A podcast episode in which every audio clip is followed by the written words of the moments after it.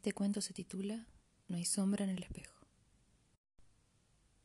No es la primera vez que escribo mi nombre, Renato Valenzuela, y lo veo como si fuera de otro, alguien lejano con el que hace tiempo perdí contacto.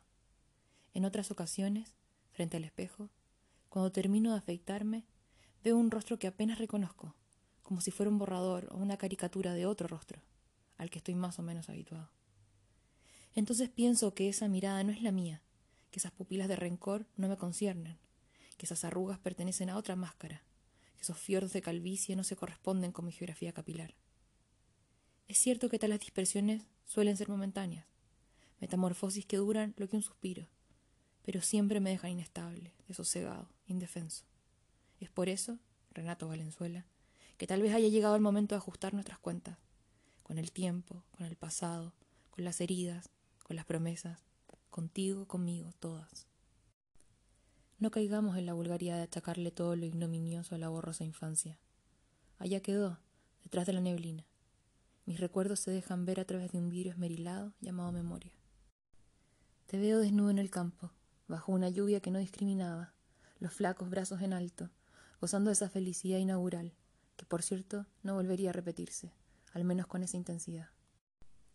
Te veo niña, asombrado ante el raro espectáculo del peoncito que fornicaba, vos creías que jugaba, con alguna oveja, pasiva e inerte, por supuesto ausente de aquella violación antirreglamentaria. Tu adolescencia fue un sueño, soñabas incansablemente y cuando por fin yo despertaba, vos seguías soñando, con bosques, con olas, con pechos, con soles, con hambres, con manos, con muslos. Tus sueños eran de deseo y mis vigilias eran de censura. A menudo surge algún sabio de pacotilla, capaz de asegurar que el espejo siempre es honesto. Mierda de honesto. El espejo es un farsante, un traidor, un ladino. Ese Renato Valenzuela que está ahí, mirándome socarrón, pálido de tanto insomnio, es un remedio frágil de mí mismo, un facsímil sin sangre, una cosa. ¿Dónde está, por ejemplo, el latido de mis sienes, el corazón rebosante de logros y fracasos, las manos que no son garras sino proveedoras de caricias? La estampa del espejo es lo que no quise ser, un fantoche gastado que convoca la muerte. Por esos falsos ojos circulan escombros de deseos que ya ni siquiera puedo vislumbrar y menos aún rememorar. Ese Renato Valenzuela es un epílogo del Renato Valenzuela que digo ser, que soy, ¿o no? ¿O será acaso este yo de carne y hueso, el pobre duplicado del que se mueve la luna? Dijo el poeta, el mar como un vasto cristal azogado refleja la lámina de un cielo de zinc. Ese Renato de cristal azogado ¿Reflejará la nada de mi cielo de zinc? ¿O acaso estará más cerca de lo que dice en la estrofa siguiente? El sol como un vidrio redondo y opaco, con paso de enfermo camina al cenit. ¿Dónde está, en esa copia servil que es el espejo, el veinteañero aquel que sedujo a Irene, o sea, el seducido por Irene, el que tembló como una vara cuando ella lo enlazó con sus brazos de enigma? ¿Dónde quedó el que besó y besó aquel cuerpo indescriptible, se sumergió cándido en él, feliz sin asumirse, volado en el amor? No hay sombra en el espejo. La sombra es de los cuerpos, no de las imágenes. Mi hijo Braulio tiene seis años de sombra. Nunca lo pongo frente al espejo para que no la pierda. Irene, en cambio, ya no tiene imagen, ni sombra.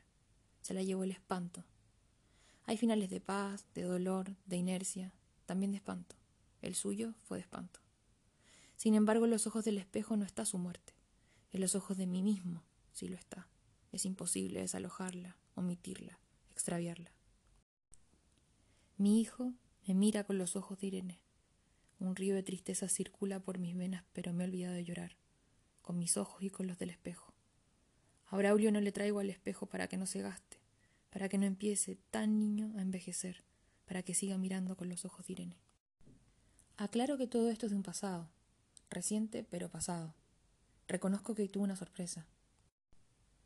Como todas las mañanas me enfrenté al espejo y le hablé. Le hablé y le hablé, creo que hasta le grité. De pronto, advertí que la boca del espejo permanecía cerrada. Volví a hablar, le insulté, y nada. Sus labios no se movieron. Curiosamente, su mirada era de retroceso. Entonces sentí que me inundaba un extraño regocijo, un esbozo de felicidad. Y no era para menos. Por vez primera lo había dejado mudo, por vez primera lo había derrotado inapelablemente.